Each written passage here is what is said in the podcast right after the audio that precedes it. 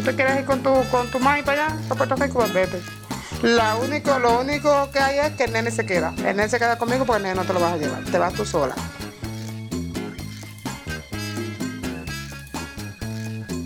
En nuestro episodio anterior, Esther se enfrenta a un problema que no puede solucionar. Si no has escuchado En Nueva York no venden sombrillas, te recomiendo que empieces por ahí.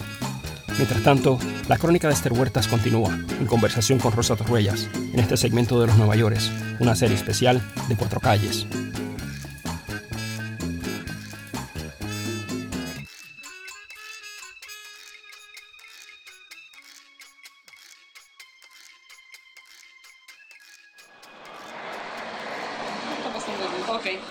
Yo me voy a comprar una grabadora para yo misma sentarme a grabar mis cosas. Seguro que sí. Para todo lo que voy a escribir en el libro. Sí, porque me recuerdo. Y sufrí mucho, lloré mucho. Y entonces mi esposo me dijo después, bueno, si tú no te acostumbras, no te quedes, tú escoges. Te vas a Puerto Rico, yo me quedo aquí. ¿Tú te quieres ir con tu, con tu mami para allá, para Puerto Rico? Pues vete. La único, lo único que hay es que el nene se queda. El nene se queda conmigo porque el nene no te lo vas a llevar. Te vas tú sola. Y así estuve como dos años. El- Cuando cumplimos un año aquí, yo le dije, yo, me, yo quiero ir para Puerto Rico. Eh, fuimos a Puerto Rico. Tuvimos tres semanas allá y era lo mismo. Iba y cuando venía aquí eh, lo que era sufrir porque me quedaba con lo mismo. Fue el siguiente año, volvimos a Puerto Rico, que llevamos el nene ya de dos años. Hasta que sí fui viendo, viniendo, cuando tenía el nene solo, porque después cuando seguí teniendo no podía, pues fui eh, de eso aquí en Nueva York, acostumbrándome a las cosas, cómo salir, cómo yo tenía que caminar por un lado, porque como esto era tan grande yo no sabía por dónde tenía que... Y después que vine me tuve que meterme en el hospital porque me puse mala también, y eso aquí en Manhattan, ¿verdad? Ajá. Y de ahí pues ya me fui acostumbrando a la rutina de la gente de aquí, entonces teníamos ya el apartamento de nosotros, pasamos pasamos buenas, las pasamos malas, no teníamos, no teníamos muebles, no teníamos nada, porque tampoco fuimos. Él era un hombre que, que para aquel tiempo él, él bebía, sí, porque eso es la de su vez, pero que no era una cosa como la cogió después, ¿ves? Pero que en casa no, no se oía un coño por nada del mundo, no una maldición, nada. Eso es una cosa que en casa no. Pues después, según pasaba el tiempo y eso como hasta ahora, pues él ha ido cambiando. No es que sea malo, porque no es que es malo, él no es malo. Es la bebida, ¿ves? Que, la que es escante. Porque él no, en verdad, en sí él no es malo, él no es malo. Pero la bebida, las amistades y los amigos, y yendo a visitar gente, ahí fue que empezó a conocer gente nueva, se fue dañando poco a poco, ¿ves? Pero, no hay más nada, aquí estamos. Tengo mis cuatro muchachos. Gracias a Dios hasta el día de hoy. Sí he tenido problemas con ellos, con las escuelas, pero que tengo el mayor que gracias a Dios ese ni me fuma, ni me toma, y no me ha cogido ningún vicio de afuera. Tiene buenas ideas. ¿Qué edades tienen sus hijos? El mío, el mayor, tiene, va para 20 años. Entonces ahora en julio cumple, eh, el, el nene cumple 17. Entonces el otro que se le sigue cumple en agosto, cumple 15. Entonces en enero el más chiquito cumple 14. Que, que hasta ahora le han salido buenos. ¿Y están todos en la escuela? Y están todos, sí, ellos están todos, este, ahora se me gradúa este el lunes. No, pues tenía seis meses cuando a él me le dio esa enfermedad. A él me le dio este merengaire, que le dicen, ya yo me cogí con decirlo en inglés porque es meningitis. Meningitis. Ajá, pero como el hospital lo, le dicen así, pues yo, a él me le dio meningitis a los, a los seis meses. Me le dio a él. Entonces estuvo, Dice que tiene 14 ahora. no, 16, 16. 16 años. Él cumple 17 en julio. El que se gradúa. Ajá. En julio 18 él cumple 17 años. Pues me le dio esa enfermedad a los seis meses. Este, lo llevé como dos veces, tres veces a un hospital que hay en el Bronx que le dicen este, Morizaina. Ahí por poco más me lo dejan morir. Porque por no atendérmelo a tiempo fue que él me quedó así, se me enfermó así. Entonces después de ese hospital yo lo llevé a un hospital que hay en la 14 que le dicen New York Infirmary. Ahí fue que me salvaron la vida el nene. Él estuvo en ese hospital, tuvo tres, como dos meses en coma. Estuvo como dos meses en coma, ese nene. Estaba muerto, él estaba muerto. Es lo único de eso que tenía, le me le tenían suero, me le tenían unas gomas y eso. Y él estaba como un muerto en esa cama. Que sí que, eh, si a mí me estuvieron tres semanas después. Porque como él estaba en coma, no, no, no hacía nada ni eso. Entonces me lo ponían en una de esos de hielo. A él me lo ponían en una cama de hielo. Entonces porque la fiebre le subía hasta 105. Entonces, cuando ya estaba bien moradito, que ya se ponía así como el color de esa falda, pues entonces me lo sacaban de ahí, le sacaban esa de eso de hielo y lo dejaban. Pero ya como a los cinco minutos estaba el muchacho ardiente. Tenía que estar, pero como no se movía ni nada, pues no, no le molestaba el, el hielo ni nada que le ponían. Entonces, pues ellos me dijeron a mí que el nene se me iba a morir. Entonces, pues me dijeron que yo necesitaba este gente, este dos padrinos para bautizar al niño en el se iba a ir el cura. Entonces ahí fue que yo me volví loca porque yo dije, "Ah, se me va a morir el nene si él entonces, pues fueron una, una enfermera y un señor que en eso estaba de visita, pues ellos me, me bautizaron el nene ahí. Ellos mismos bautizaron el nene ahí. Entonces, los doctores me dijeron que no podían hacer nada porque el niño estaba en coma y no sabían si puede despertar o a lo mejor se iba a quedar ahí. Entonces, yo empecé a pedir a, pedirle a Dios y a mandarle promesas a, a Dios. Yo mandé una promesa de estar a, agua, por tal y cuando que el nene se me, se me salvara. Mandé una promesa de, de ir del hospital hasta la iglesia de Jodilla. Y así fue. Todo lo que yo le prometí a Dios, todo se lo cumplí. Entonces, ese día me tiré de Jodilla hasta la iglesia. Que era, la distancia que tenía era como de aquí a, ahí al Metropolitan. Yo me tiré, yo tenía todas las jodillas baratas. Entonces fui hasta el altar. Entonces ahí hice una oración y, y se lo pedí a Dios tanto que yo, bueno, le ofrecía todo lo que yo pudiera. Entonces yo le, yo le cogí hice esa promesa y cuando cumplí la promesa, que era de cinco días, pues ese, ese a la última vez que yo hice, yo fui al hospital. Entonces cuando yo, yo, yo le dije a, yo le dije a Dios, mira, lo único que yo te pido es que cuando yo vaya al hospital, aunque sea él me mire, para yo saber que está vivo, porque los médicos ya no, no de eso, porque lo pullaban y todo y él no reaccionaba. Entonces yo le pedí a Dios eso nada más, que, que él me mirara, nada más, nada más. Entonces pues cuando yo fui al hospital, que cogí el ascensor para arriba hasta el 10 pisos, que me fui para el cuarto, que tenían que ponernos una ropa amarilla, una bata amarilla. Pues yo entré, mi esposo estaba trabajando. Entonces cuando yo entré, que me, me jodía así al lado de la cuna de él, entonces yo le tocaba la manita y no, está fría, heladita, y él no, y lo tocaba y. Cuando de momento que yo estoy así, con lo que yo cierro los ojos así, yo pidiéndole a Dios, cuando de momento yo miro así, estaba el nene mirándome. Tenía los ojitos abiertos. Ay, Dios mío, ¿para qué fue eso? Ay, yo me iba a volver loca y me tuvieron que poner una inyección para calmarme los nervios, que yo me iba a volver loca. Yo dije, se me está muriendo. Yo le había pedido a Dios eso, pero yo dije, se me está muriendo. Entonces yo empecé a gritar y ahí vinieron todos los médicos y todo, le cayeron encima al muchachito y todo. Entonces fue una enfermera para allá, y entonces me puso la inyección y me dijo que no me preocupara, que era que el nene estaba reaccionando, que estaba saliendo de esa coma que él estaba. Entonces todo era un coge-coge con el nene, me lo sacaron de ahí, de ese cuarto, y me lo metieron en otro cuarto, y le cambiaron el suelo para allá y, y le hicieron un montón de cosas al nene. Entonces ya él empezaba a alzar la- el bracito, alzaba más que el lado izquierdo, el lado izquierdo, porque el lado derecho Quedó afectado. Sí, entonces levantaba el piecito, empezó a levantar la manita. Yo notaba que, la izquierda no, no tenía... Pero a mí, no me, a mí eso no importó porque lo tenía vivo. Y como a los tres días de que él estaba bien y todo, que, que ya este se sentaba, se sentaba, lo sentaban en la cunita y él se quedaba sentadito y eso. Y con el suero puesto en la piernita, que le dieron un tajo para poner el suero. Allí mismo, ahí, ahí, ahí mismito me, me tuvieron que dejarme a mí también en el mismo hospital, en el piso más abajo. Porque creían que yo tenía la misma enfermedad que él tenía. Porque fue una fiebre que me empezó a dar, una fiebre, unos vómitos, una fiebre, un dolor de cabeza. Y la fiebre me subía casi a 105.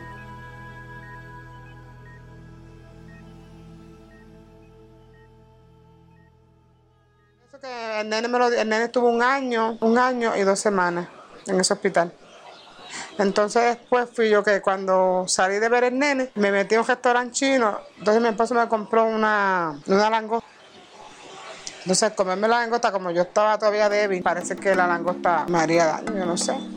Pues cuando venía por, le cogimos el tren que llegamos a las 125, ahí caí como una zángana, desmayada, de un dolor que me dio en el pecho. Y ahí desperté en el, en el Lincoln. Entonces me encontré con un montón de cosas puestas, cables y todo. Entonces, cuando yo desperté eso, el doctor me dijo, tú no tienes Tú no tienes absolutamente nada. Tú lo que tienes es falta de comida. Porque tú, tú no comes, parece. Y tú estás débil porque tú no comes. Tú no te alimentas con nada. Y eso es lo que tú tienes. Tú, de lo demás tú estás bien. Eso es falta. Le preguntaron a mi esposo que si era que, no, que nosotros no teníamos para comer o, o algo así. Que si no teníamos chavo para comer o... Porque como yo había mandado esa promesa, pues ¿De estaba... agua nada más y de cuánto tiempo estuviste es- de agua? yo estoy más de, más de dos meses. Con agua nada más. Yo estoy más de dos meses. Yo no, no me echaba, ningún, mi esposo peleaba y peleaba y peleaba y yo no me echaba nada de comida a la boca. Nada, nada, nada, nada. Nada, nada. Yo hice mi promesa y según se la hice a Dios, así mismo la cumplí. O sea, que te tuviste que, me- que hospitalizar para que porque si no, no ibas a... Entonces me dejaron en ese hospital ahí un par de semanas con suero y dándome comida y dándome cosas. Y mi esposo le dijo que no, que no era que, que yo era este, que era falta de comida, sino que yo había mandado una promesa porque teníamos un niño grave y, yo, y se me ocurrió mandar y me dijo, más, jamás en la vida te pongas a mandar promesas así, eso no se hace. En una de esos que uno tiene un hijo, uno de tanta que le pide a Dios, uno no le manda a uno la promesa, uno le ofrece, le ofrece hasta la vida a Dios. por- Esther, y un- tú antes ahorita me, me habías dicho que cuando fuiste, o sea, me estabas hablando de, de que a ustedes no les enseñaban a rezar y qué sé yo, pero entonces después me cuentas de las promesas que le hiciste a Dios y todo eso. O Pues sea, eso- a ustedes les enseñaban religión, o Eso lo aprendí yo aquí. Nosotros a veces íbamos a la iglesia, pero no íbamos a la iglesia por, por buscar a, este, la religión ni nada, sino íbamos por los, hablando así, este, sinceramente, sí, íbamos porque si el, el, el cura era bonito, el que le ayudaba al cura era bonito y los que entraban a la iglesia que eran bonitos, pues nosotros íbamos a eso, una ¿no? cosa más social. Sí, no íbamos a, a- como a, a- ¿cómo se dice? A confesarse uno. Yo allá que si uno iba a eso, pues si eso es un hombre igual que este, igual que este, ¿para qué diablo uno le va a decir cosas? Claro, pero para aquel tiempo que nos criábamos, que como dice que, por ejemplo, nosotros, pues yo de una, de una caja de cartón hacía unas chancletas de estas, que nosotros no, antes era una cosa, ahora, lo que yo me recuerdo de cuando yo estaba chiquita y de esto, pues teníamos mucho de eso, no había ni de iglesia y eso de que ponerse uno, lo que había era mucha pobreza y mucho sufrimiento, y, pero que a pesar de todo éramos felices Sí. se veía la, la felicidad porque no como ahora, antes con, con cinco chavos te iba y compraba un bollo de pan y comíamos y no nos importaba cómo vestíamos, si, si teníamos que andar descalzos, eso, pero todo el mundo se llevaba bien con todo el mundo y todo estaba... ¿Y ahora? Ahora no, ahora no es como antes, así que Esther, y otra cosa, este, usted cuando se fue para el pueblo, para Bayamón y eso, ¿usted se fue solo? ¿Usted conocía a alguien allí? ¿Cómo era eso? Porque, ¿así? Porque venía gente de venía gente de las- del pueblo, de la ciudad, buscando muchachos para trabajar. ¿Así? Por ejemplo, venía, venía una señora por casa buscando buscando muchachas para trabajar. Pero, ¿sabes? Va a casa, pues en casa no, este, estaba yo, porque era la, la única que de eso era yo, la mayor. Porque mi otra hermana, como ella era enferma, pues ella no ella no, no servía para ir a trabajar afuera ni en ningún lado. Pues ahí nos ofrecían este que, que íbamos a tener cuarto, comida. Entonces, ¿para qué te llevaba? Pues para una para, para hacerlo comida y limpiar la casa o una niñera para que me cuide los dos nenes se encargue más que de los dos nenes.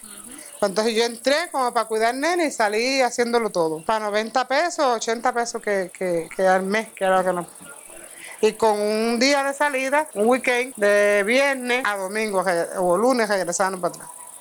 Yo sé que yo salía viernes de donde yo trabajaba para regresar lunes y yo venía todo el camino llorando porque yo no quería volver a entrar para la casa a trabajar. Pero lo seguía haciendo porque... Pero tenía que seguir hacerlo porque se necesitaba dinero. Trabajé mucho de sirvienta y trabajé fuerte. Y no. Pero como yo me llevaba con todo el mundo bien y, y no yo no era esa muchacha buscabulla ni nada de eso, que yo hacía mis cosas y no salía para ningún lado, siempre estaba metida en la casa y no salía para ningún lado ni nada de eso, que no tenía. Solamente pasaba coraje con la cotoja y más nada. Qué cotorra. Con una cotoja que cuando trabajaba en Bayamón, tenía, la señora donde yo trabajaba tenía una cotoja. Y era mala. Se pasaba chequeando todo lo que yo hacía, condena cotojas. Entonces yo no podía ni hablar por teléfono, yo no podía hablar con ningún muchacho por la verja, yo no podía meterme a la cocina y ponerme a comer, cualquier cosa, porque todo ella se lo decía a la doña cuando la doña venía. ¿Qué? Todo, todo, punto por punto ella se lo decía. Todo punto por punto ella se lo decía la doña. Todo. ¿Pero qué cosa? Sí, señor.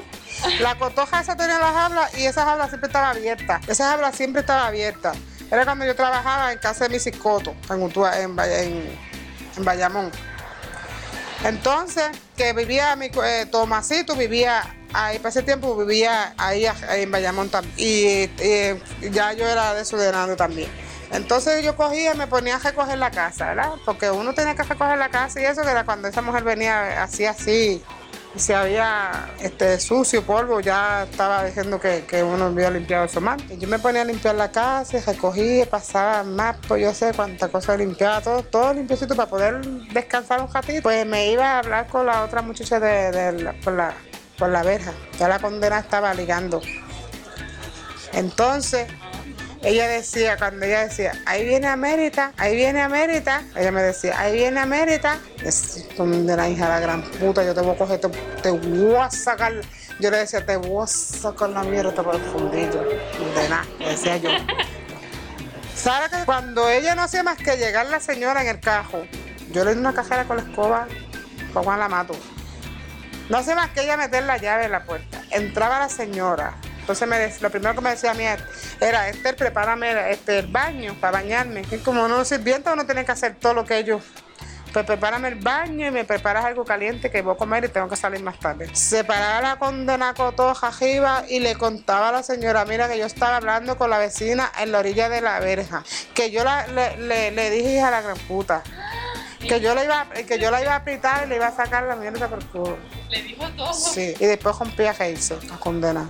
Entonces yo le dije a la muchacha, esta condena, esta condena se la mato yo antes de irme de aquí. Yo me voy, pero se la mato. Pues entonces ella me decía, este Esther, este, ¿qué pasó? Que, que, que, ella me está, diciendo, me está diciendo, Loreta me está diciendo todo lo que... Le digo, a ver María, yo recogí la casa y después me paré a hablar con, con la vecina, con la muchacha que trabaja al lado. Yo tengo todas mis cosas hechas, todo está limpio, no tengo ningún... Pues ella me decía, no, está bien, está bien. Ahí se le preparaba el baño, se bañaba, después ya a las 5 se iba de nuevo. Ya, que te voy a la zapera. La cogí por toda la casa. Ella estuvo un día sin venir a la casa, la cotoja. O estaba en la casa, pero estaba escondida. Y las jaula vacía y ella no venía. Y yo, la estaba cogiendo con la escoba. Al otro día apareció la condena. Entonces la señora se llamaba Doña Merita, Doña Merita me dice, bueno Esther, ¿y dónde está Loreta? Que yo no la he visto, ¿dónde se verá ido? ¿Dónde estará metida? Yo, yo no sé, a mí no me habla de ninguna, de ninguna Loreta. Entonces aparece ella y le dice que ella se escondió porque yo la estaba cogiendo con la escoba. pero esa demasiado inteligente. Sí, señora, sí, señora. Yo quisiera que mi esposo mismo le dijera que mi esposo la vio. Y mi esposo, mi esposo fue una vez ahí. Y ella lo votó de ahí la condena cotoja. Pues un día cogí, este, cogió y la señora se fue y yo cerré todas las persianas y cerré todas las puertas y cogí un, un, fósforo para pegar el fuego. Y le dije, te voy a quemar, te voy a quemar el culo. De nada, te, voy a chichajar, por hija la gran puta que tú eres. Y como tú le digas algo a doña Mérida cuando venga, te lo juro que te voy a matar. Ese día ya vino y calladita, calladita, calladita, bien enseñadita. ¿No has visto la que hay ahí arriba en la 86? Sí, pero nunca he visto. Hay una que, saluda. Dice, que digo saluda, pero no eso de que se Sí, pues eso de Puerto Rico sí, porque esa gente tienen una en, en, en el Bronx y cuando alguien está robando ya se lo dice al dueño. En el Bronx tienen una. Sí, señora, en el Bronx tienen una. Este, no sé si es en. Es después del 5, eh, eh, tal 5 y 10 es como después, antes de llegar al 5 y 10 o después del 5 y 10. Sé que es un basement que la tienen. Y cuando están robando, ella es la, ella es la que habla. Es una cotoja así de grande, preciosa. Y la tienen ahí en el bron, la tienen. En el Bronx la tienen. Porque hicimos la, la, la- la- esta muchacha que andaba conmigo, hicimos la prueba de, de coger algo. Y ella cogió un, un- un cajito que eso era así, lo escondió. Y salió ella. Y mira si la cotoja no está avisando que, Sí. que ella, ella tenía algo escondido. Para nada, para averiguar a ver si la cotoja hablaba. Ay, Virgen. Pues entonces ella, a los dos días se lo dijo a América, a grito, te- ella a grito, a grito cuando llegó la dueña, ella a grito, a grito, a grito. América, América, me quieren quemar el culo, me quieren quemar el culo. Y América, pero muchacha, ¿qué es lo que tú? Ella me quiere quemar el culo, me quiere quemar el culo, me va a matar, me va a matar, me va a matar. Ella, ella decía así, ella lo decía así. Yo se lo dije a ella, digo, yo me voy. Yo me voy, porque usted tiene esa cotoja, ella tiene la cotoja para eso mismo.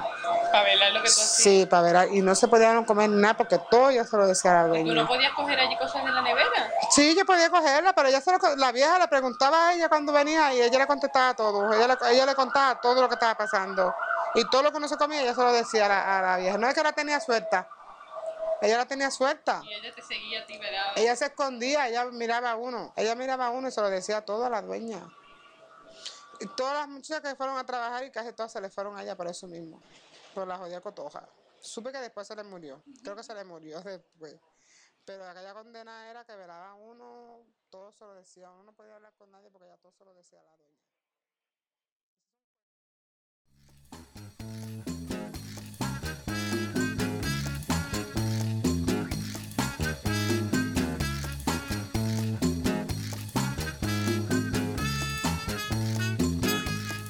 Gracias por escuchar este episodio de Cuatro Calles. Esta crónica se basa en el proyecto de historia oral del Centro de Estudios Puertorriqueños. En nuestra página encontrarás un enlace a sus archivos de la migración. Te los recomiendo. La narración de este episodio es por Esther Huertas y Rosa Torruellas. Edición y producción por mí, Eric Quiñones Maurás. Música de Jason Donnelly, Sleeping Ghost, The Turquoise Moon y Boris Kalski. Si te gusta lo que escuchas, suscríbete a Cuatro Calles en tu aplicación de podcast favorita o visita nuestra página, cuatrocalles.com.